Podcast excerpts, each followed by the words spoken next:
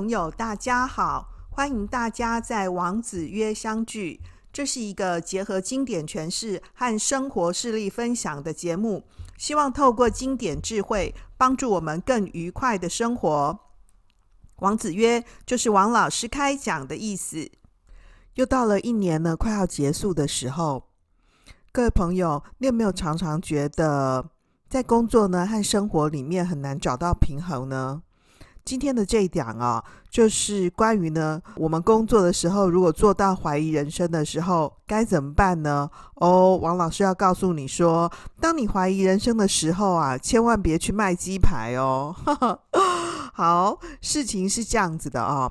有一个学生呢跟我打电话，他跟我说啊，老师啊，最近真是工作呢，上班啊，做到怀疑人生，已经快要撑不下去了啊。呃，他甚至因为呢，像这样子的关系呢，还跑去呢看医生呢。医生说呢，他这个身心太焦虑了啊。那为什么会有这样的感受呢？他就跟我说呢，有时候是因为呢，他长官交办给他的工作呢，他自己确实不会，但是呢，长官呢却硬要求他呢要做这做那的，要他呢负责某些专案，那他没办法啊，哈。那碰到像这样子的一个情况呢，他每次心里头都觉得很纠结。他说呢，一方面呢想要拒绝啊，可是又拒绝不了，就只好呢随机应变。但是呢，我觉得自己已经没有办法应付了啊。然后呢，前几天呢，我又被分配到说呢，要带着这个学生呢去参加某种活动。然后我去了之后，发现呢，这个活动呢根本没有认真规划好，问题实在很多。然后学生一方面呢，要求学校举办活动，或者是支持学生端的活动，但真正办了活动以后呢，学生的参与度呢也很不积极。虽然说呢，这些事情啊也蛮多，是学校教育里头的常态哈，但是呢，呃，我实在是觉得像这种例行性的事物呢，为什么长久以来呢都没有人想着要实际改善呢？难怪呢，大家都不想兼任行政工作啊！啊，那补充说明一下呢，我这个呃学生呢，他已经是学校里头的这个专任老师了啊。他除了呢这个担任专任老师工作以外呢，还兼任有学校的行政工作。那学生就表示说呢，我虽然现在收入不错啊，但我感觉呢，我就是每天在应付卖笑，为五斗米折腰，实在很不快乐哦。老师，我觉得以后要一直循环过这种日子呢，实在很可怕。你以前年轻的时候也会这样吗？啊？我最近呢，常常在想啊，做这份工作呢，就是在讨生活。可是我真的好想自由啊！我真的好想改行呢，去卖鸡排啊！哈，老师，我想问你啊，这种呢，在讨生活跟想自由之间的这个拉扯呢，该怎么办呢？各位，从我刚刚呢的这个。问题当中呢，一定有发现啊、学生一方面呢，觉得他现在这个专任老师呢，又兼任行政工作呢的收入是不错的啊，但是他觉得呢非常捆绑他，他非常的不快乐。然后觉得呢，他每次呢这个带学生呢做一些事情啊，或者是呢办理这个行政任务的时候呢，他都觉得。自己是为了五斗米折腰啊，每天都在卖笑哦，所以因此他身心上面呢有很大的焦虑哦，因此呢他身心非常失调，还跑去看医生哦。我想呢。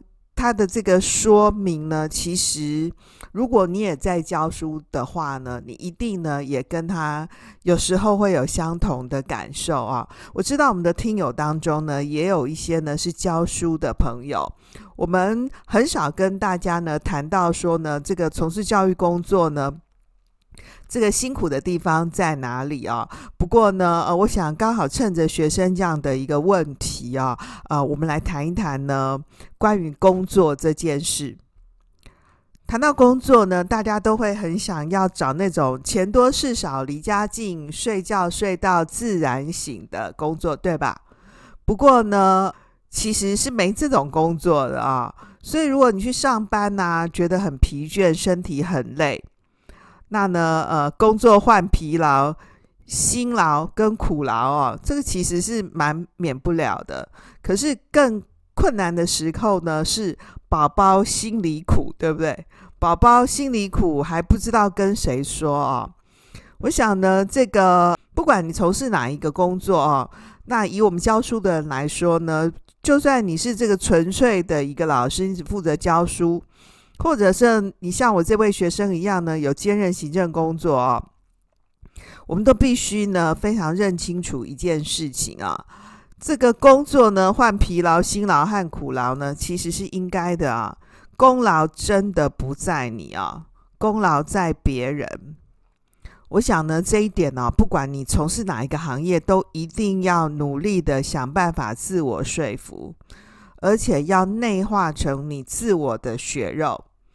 以教书的人来说啊，教书啊，学生表现好了，是谁的功劳？学生的功劳，是他自己有努力啊。你把行政工作呢做好了，是谁的功劳？是你主任的功劳，你校长的功劳，真的不是你。所以我想说呢，各位一定要搞清楚，你把这个事情呢做好了，你谈成了这个 case 是谁的功劳？是你老板的功劳。你替谁服务？替你老板服务。所以大家也不要觉得这样子呢，好像是自己多么委屈啊！我们自己活在世界上面呢，其实如果你真正能够创造呢自己被他人利用的价值啊，其实这辈子也就很值得了。所以我想呢，像这样子啊，先要说服自己说，不论做了什么事情，真的做好了，有功劳了，这个功劳在别人。并且呢，要创造呢自己被利用的价值，来一场呢人生大改造。这个对于初初入职场的人来说呢，其实是需要花一点时间呢自我克服的啊。我想呢，用一年的时间来来反复练习，也是蛮应该的啊。你得想想看啊，工作的目的是为了什么？大家很直觉的想到，工作的目的就是为了赚钱嘛。所以如果说呢，你现在的薪水呢、收入呢是很不怎么的，那你还处于这个奋力挣扎的阶段，那你就一直要告诉你自己说，你其实是有机会破茧而出的。如果说呢，你已经到了有点累积、有点基础成就的阶段，那你的下一个阶段是什么？你要想想看，你要乘风展翅嘛。然后呢，如果你累积到一定的程度的话呢，你就可能可以创造丰功伟业啊，可以达到更美好的一个人生价值，可以活得更好嘛。不过我得说，其实我们人生的成就呢，不是外在定义的，而是你相信什么，你是怎么样跟你自己说话的，你怎么样定义你自己呢？你的心啊，必须有不断刷新、重置外在事物和重新诠释、定义自己生命事件的能力。当然，对我这个学生来说啊，现阶段的你呢，赚钱谋生当然是阶段性的重要任务之一嘛。所以你得认真想想啊，收入在你的工作比重里面呢，占多少比例？这什么意思呢？这个意思就是说啊，工作啊，不管是换来疲劳啊、辛劳或苦劳，最后呢都是被换算成现金的。所以你的这些心力付出啊，不管你快不快乐，都是用现金换算计价的。大家也不要觉得说这样子好像很庸俗啊。其实呢，这在效益主义啊、效益伦理学里面也是这样说的。学生呢就说他工作收入还不错嘛，既然工作收入不错啊，其实已经胜过一大堆人了。那所以说，如果说你的工作收入还不错，那么在这样的工作基础下呢，你有没有可能呢把这个不快乐呢转成快乐呢？好，我得补充说明一下哈，这个教书呢是怎么样算薪水的呢？如果你是一位专任老师的话，首先我们先比的就是你的学历。大学毕业呢是一种薪水，研究所毕业呢，博士毕业呢，哦，这个他的起薪的薪点都不一样。那么我这个学生呢，因为他是有研究所的学历，所以一般的老师呢，OK，你研究所毕业拿到一个研究所毕业的这个基础的薪水，然后呢，再根据你的年资，每一年呢可以调升一级。如果呢，你有担任导师，或者是你有担任行政工作，那呢，不同的行政工作呢，有不同的行政补贴，这样子的一个计薪方式呢，其实也跟所有的这个领域里面呢的计算方式是差不多的。各位就说，那教书的人很好啊，你们有寒暑假呀。话是没错啊，不过呢，这个行政同仁呢，寒暑假是必须要去上班的啊。那呢，他们跟所有的这个其他行业里面的人一样，哎，可以请年假。一般的老师呢，寒暑假呢，除了学校规范的备课时间以外呢，啊，他基本上呢，寒暑假是可以不用去学校的。不过呢，一般的老师呢。恐怕呢，大概七点半钟呢就到学校了。如果你是中小学的老师的话，啊，那呢，大家会觉得说，哎呀，这个五点钟呢下班呢，放学了，所以五点就下班的。其实教书的工作不是这样子的啊，回家之后呢，还要做蛮多呢，这个准备课程的工作。总的来说呢，各位看见的教书的时间呢的背后呢，有蛮多的隐藏性的成本、沉没成本。所以放暑假，你不在家里玩呢，你得好好的去准备课程啊，或者去参加呢各式各样的一个研习。其实我不是替老师说话啊，这是每一位老师呢平常呢这个做的过的生活。那么以我在教大学来说呢，寒暑假就是我们。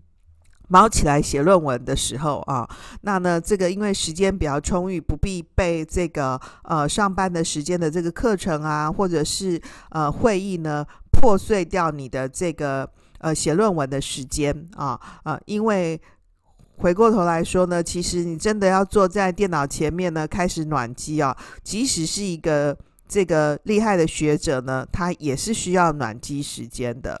那么我们回到呢问题的本身来说呢。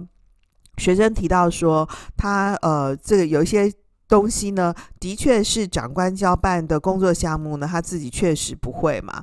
那么如果说呢，是工作项目不会、不熟、不知道该如何处理的话，那就想办法改善呐、啊，对不对？哪有谁一件事情一开始就会的呢？所以很重要的就是要练习嘛，看看这件事情该怎么做为好啊，然后要完善那个流程啊，完善那工作的流程。比如说这边可以有一些自我养成训练呐，呃，什么什么的养成记啊，或者是说呢，哎，可以自己写一些简单的日志。总之呢，就是呢，要花最小的成本呢，产出最大的价值。那呢，我想每一个领域里面呢，不管你做什么事情啊，你都可以朝这个方向去考虑。举例来说啊，我有上健身房运动的习惯。那呢，一开始去上健身房，其实是为了健康的理由。后来你已经缴了年费嘛，没去你就了钱呐。所以这边你就要练习和强迫自己。啊、那刚开始的时候当然都非常不适应。其实包括到现在为止啊、哦，我已经去健身房一千多次了啊。就算一个礼拜去三天，各位你也发现我已经持续了非常多年了。可是每一次呢要去运动的时候，我都还是觉得非常的 艰辛。啊、哦，那要怎么样呢？呃，用最小的成本获得最大的价值呢？比如说，你可以听听 Podcast 啊，这 Podcast 里面有蛮多可以丰富你知识能量的节目，诶，这就是一个还蛮好的。节省时间的方式啊，所以工作的内容不完善，你就要想办法让它完善嘛。那怎么样可以完善呢？你可以问前辈啊，去看看别人怎么做的啊，问问别的学校的相关部门的人啊，或者是自己去外头上课嘛。我想哪一个领域的工作都是这样的啊。那么以教书的人来说啊，教书的这个进阶训练分成三个部分。第一个是教学，这是最重要的啊。第二个呢是辅导跟服务，辅导跟服务主要是面向是学生，然后接下来是研究。在教学、服务跟研究这三个领域里面呢，你想想看，你哪个地方你最喜欢？先从那个你最喜欢的、你最会的那个部分开始。这就蛮像呢，学生在准备考试的时候啊，我们一次要考那么多科目，对不对？那你大家都是选那个我们最不会的科目开始念，这是错的啊！应该要选自己最会的。为什么？最会的你就比较容易有成就感嘛。啊，那呢，以这个教书上面来说呢，教学、服务、研究这三个部分，你每一个环节都要做到一百分。其实那是不可能，也很不容易的。但是呢，如果你每个部分呢都能够达到八十分，那你就很可以是全部老师的第一名啦。举个例子来说哈，比如说啊，我们会发现说那些行政做久了的人呢，他就不会教书了。所以呢，校长、主任当久了，他就不会教书了。为什么嘞？因为他就没有教书的机会了。所以他缺乏训练啊。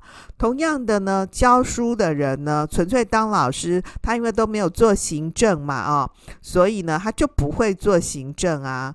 那其实你应该很高兴，你自己有两个可以练习的场域，你可以在这两个舞台上面发光发热。诶，所以呢，接下来你得想想，你的所有的付出都是可以换成钞票变现的。所以如果说，这样子的话呢，那么每一个月呢，领薪水的时候，应该会就觉得蛮高兴的嘛。你就想想看呐，如果说你把你的月薪呢换算成每天的工资，那你一天可以赚多少钱？你的年薪是多少？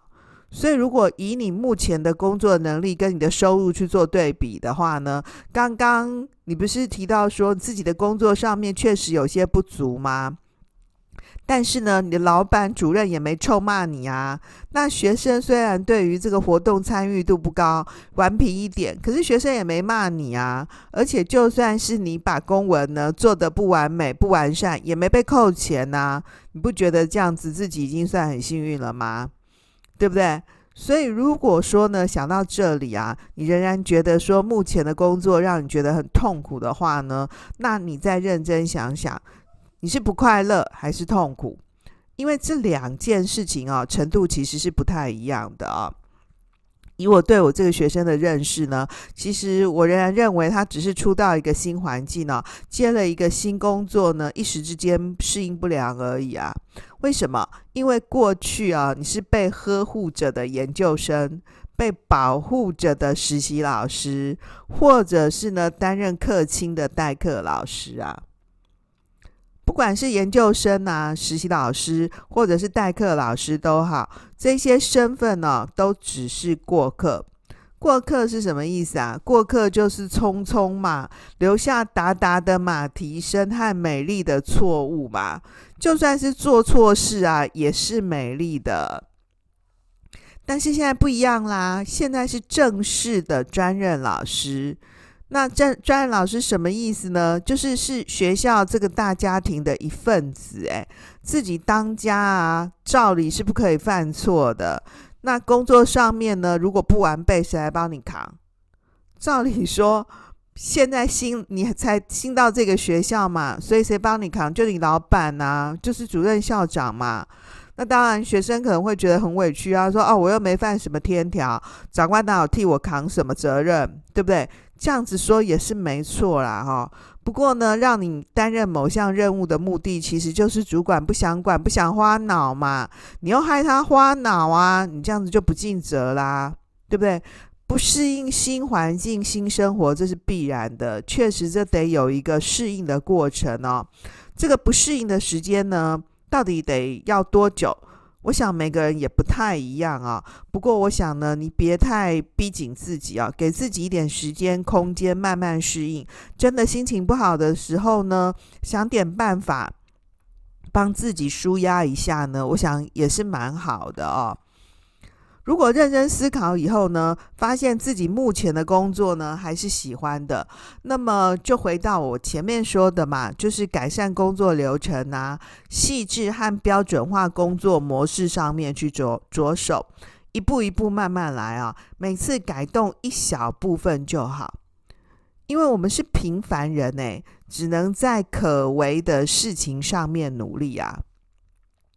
所以呢，学生说做这份工作啊，就是在讨生活啊。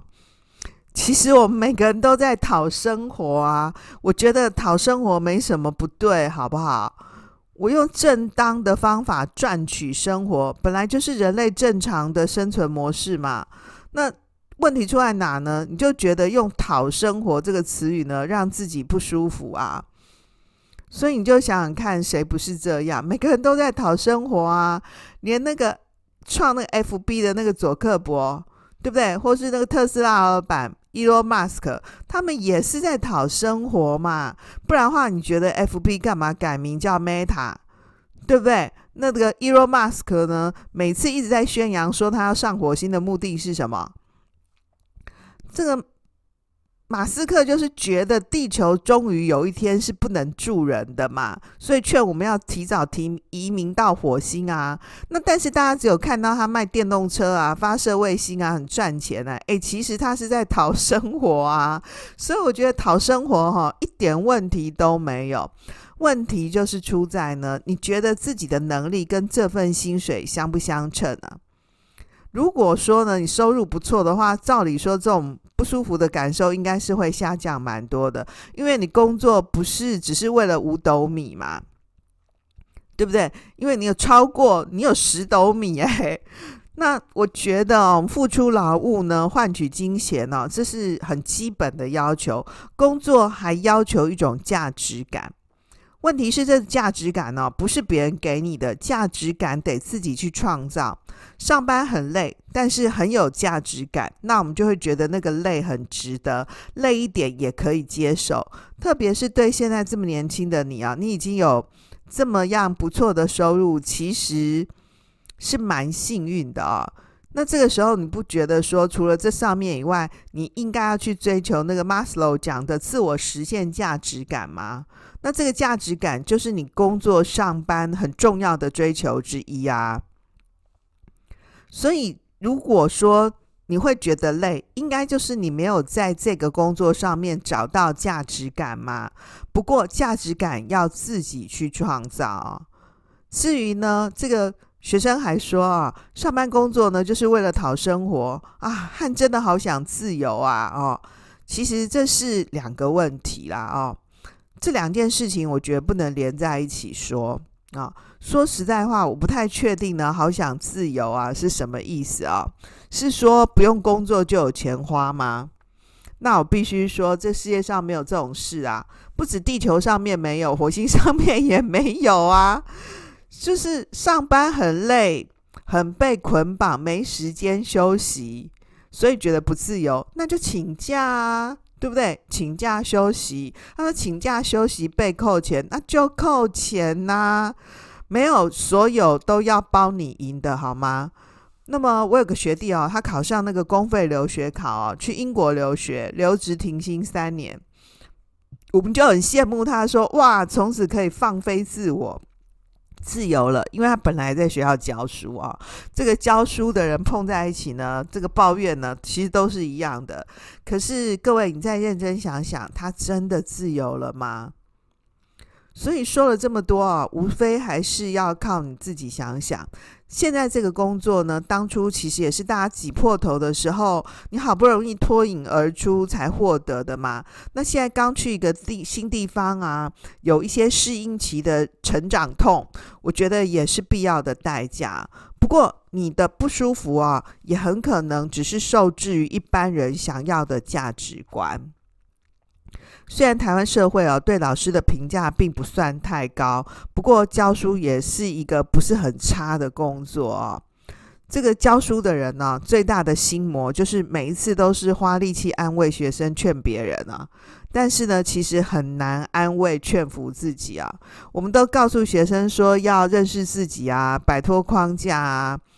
那其实你心目中的理想的自己应该是像什么样子呢？你可以找一个时间呢，静下来，写下来我是谁。就是以前不是上课都会教学生用关键词的方法来写吗？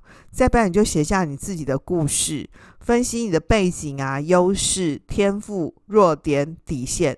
如果说你现在做的这件事啊，的确不符合自己的信念价值观，那你就放掉不要做啊。当然，不同阶段的人生会有不同的体悟要求，我们也没办法要求说每件事情都做到完美。但是要想要自在开心哦，就要尽量符合自己的心。这用古书的话来说，其实就是安呐，安全的安啊，要真实、真诚的面对自己，自我觉察、自我探索。别人帮你贴上的标签啊，社会主流的价值观，那些都是别人说的，你别误以为那就是你自己的，然后就把这些这个社会上面的舆论呢，当成是自己的自我认同。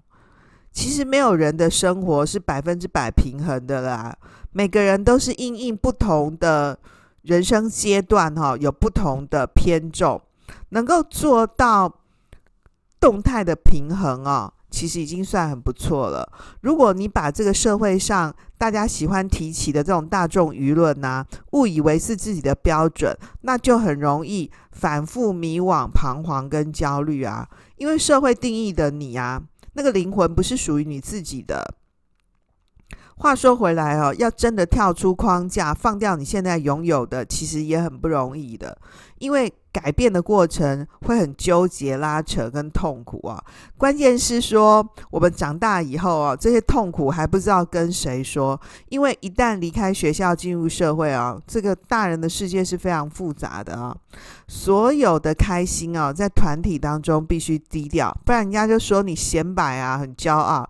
所有的不快乐呢，还必须自己吞下，因为只有等着看好戏的人，没有人真正关心你的人生啊。真的没有人，没有人，没有人，真的没有人。讲三遍，世界上啊，除了你的父母跟你老师啊，没有人会真的在意你的成就。可惜啊，父母老了，你的老师和你不同职场，那最后呢，回过头来的还是只有你自己。你得想想看哦，现在所有的不舒服跟破坏、疼痛。撞击或者是舍弃、毁灭，都是为了新的建设。当你认识自己呢，你就会知道哪些是你想要的和可以得到的。你必须去除和改变那些让你感到不舒服的，才能获得真实的生命。这不就是孟子说的“静心知性”吗？你得先启动你心灵的导航系统，跟随你的心去选。不要只是被那些称作知识技术的启动伤害你的心。前面讲说工作上班就是为了换现金嘛，这当然对任何年龄层的人来说都是对的啊。那你说《论语》上面不是说“富贵于我如浮云”吗？那每次就是讲到赚钱换现金，这样不是很糟糕、很俗气吗？诶，其实话不是这样说的。诶，这个孔老夫子不是说“富贵如浮云”，说人不应该富贵，感觉儒家都要饿死的样子。诶，不是这样子啊，他是说。不义而富且贵，才于我如浮云呐、所以重点是你上班赚钱是合于义的，道义的义啊。所以上班工作帮你赚取生活，在工作里面获得价值感，让你赢得人生，这根本就很合理啊。所以你不要读古书啊，读到读错了啊。你有没有发现，那些被我们称道啊，在各个领域里面所谓的成功人士哈，几乎没有听过他们抱怨过他们的职场工作是怎样怎样。诶，最多最常听到的就是他们会去诉说他们以前的失败经验，或者是辛苦的历程，然后他们现在怎样怎样，然后就会做一点那种袭经对比啊来说明啦。当然，每个人看待自己的人生跟职涯的面向是不一样的。那么，工作呢，在每个人的总体生命当中，也不一定说一定要占多少比例，扮演怎样的角色。但最起码的是，我们每个人都盼望过上一个自己喜欢的人生嘛，对不对？这是至少是每个人都想要的啊。哦比如说，像我很喜欢分享啊，我也还算是善于表达，我就教书当老师，我还蛮我觉得蛮适合的。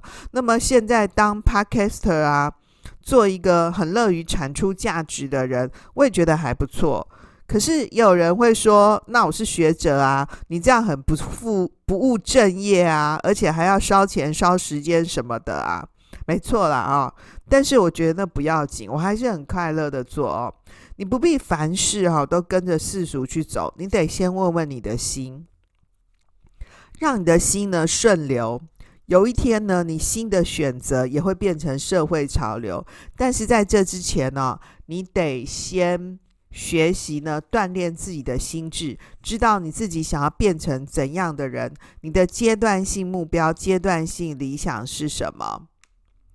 回过头来说说我们以前的高中课本里面都读过的那个孟子。孟子不是说“尽其心者，知其性也；知其性则知天矣”啊？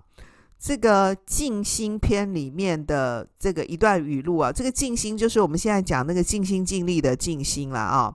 这句话呢，这个白话文的翻译是说，呃，尽其心嘛，就是穷尽追寻自己的本心啊，就能够知道自己的本性。那么知道自己的本性呢，也就呢知道了天命。我们以前读书都是这样讲的嘛啊。其实哦，用现在的话来说，就是孟子呢要我们尽最大的努力去认识自己啊，这个就是静心啊。那呢？就是一个人活在世界上啊，最大的问题就是不认识自己啊。孟子说，当你认识了你自己呢，了解了你自己，你也就知道天命是什么了。那这个天命啊，你也不用觉得很玄，天命就是你的天赋异禀嘛，你的天赋热情啊。问题是天赋热情是需要被发现的，你要先认识自己，才能发现你的天赋热情啊。举例来说嘛，哈。这个马云呢、他本来是一个英文老师，后来发现呢，他教英文呢不快乐，不适合，后来就不教了，然后跑去做阿里巴巴。我想他当时不教的时候，那个马马云的老婆一定快疯了，因为马云要养家，诶，那教书至少是是一个收入还 OK 的工作嘛，对不对啊、那马云自从不教书以后呢，诶，他的人生呢就真的翻转改变了。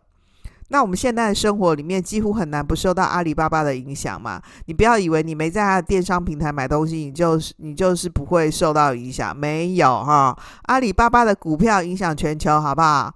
对不对？所以马云呢，不是一个 OK 的英文老师，但是他的成就可能胜过许多人。那我们当老师的，我们可以留给世界、留给我们自己的是什么？一定不是像马云那样嘛？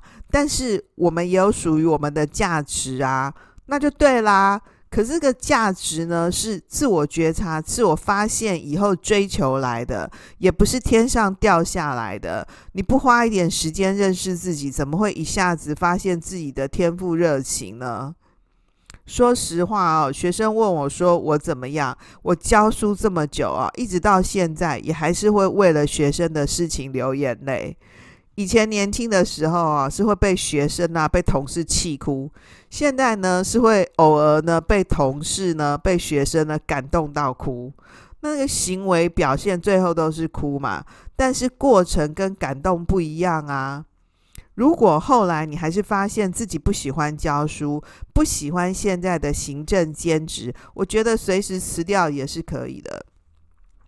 虽然失去一个自我训练的赛道哦，但是趁年轻呢，赶快转换跑道，说不定哪一天你就创了一个阿里拉拉，也不一定啊哦。回过头来，呃，冷静的想一想哦，其实捆绑你呢，让你不快乐、感到忧郁的，其实不是你的工作，也不是你真的不自由，真正让你不快乐的呢，是你的心。我们其实不必靠意志力呢和我们的职场拼搏，因为那样的人生实在太累了。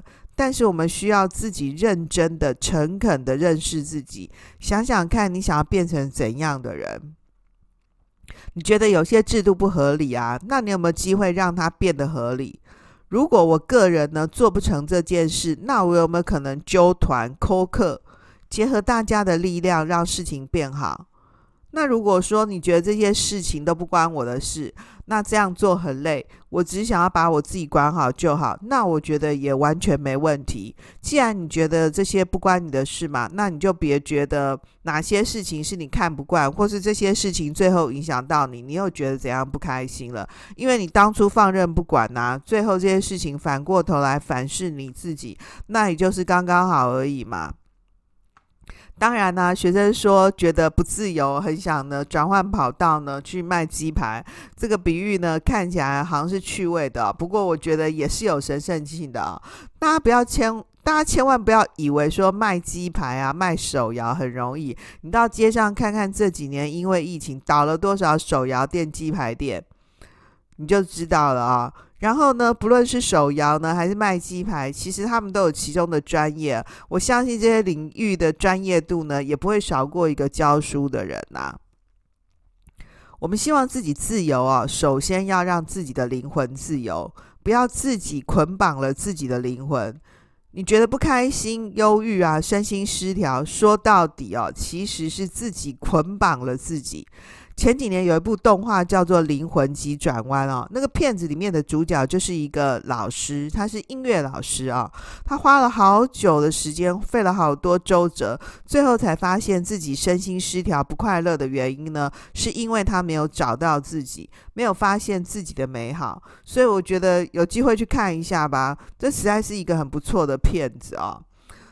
我不知道呢，我学生的问题呢，是不是也是你的问题啊？我想，呃，所有在工作和自由当中摆荡挣扎的朋友呢，都可以重新发现自己，认识自己，静心知性知天，找到自己的天赋热情和实现自己的理想。好喽，我们到了今天的重点整理。孟子尽心篇说呢，尽其心者，知其性也；知其性，则知天矣。其实谈的是一种功夫修养，更是一种呢自我实现。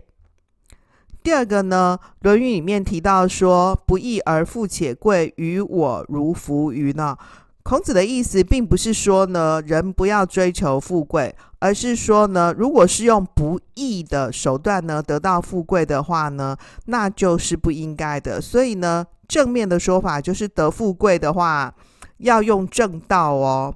第三个，认识自己呢，摆脱框架，得先好好分析自己。第四点呢，找到天赋热情的所在，实现梦想的过程，才有机会开心。我想呢，一年要结束了哦，就用今天的这一讲呢，和各位分享：当你怀疑人生的时候，千万不要自己捆绑了自己的灵魂哦。好喽，今天就到这里，祝福大家。谢谢大家的收听，我是王老师，我们下次见哦，拜拜。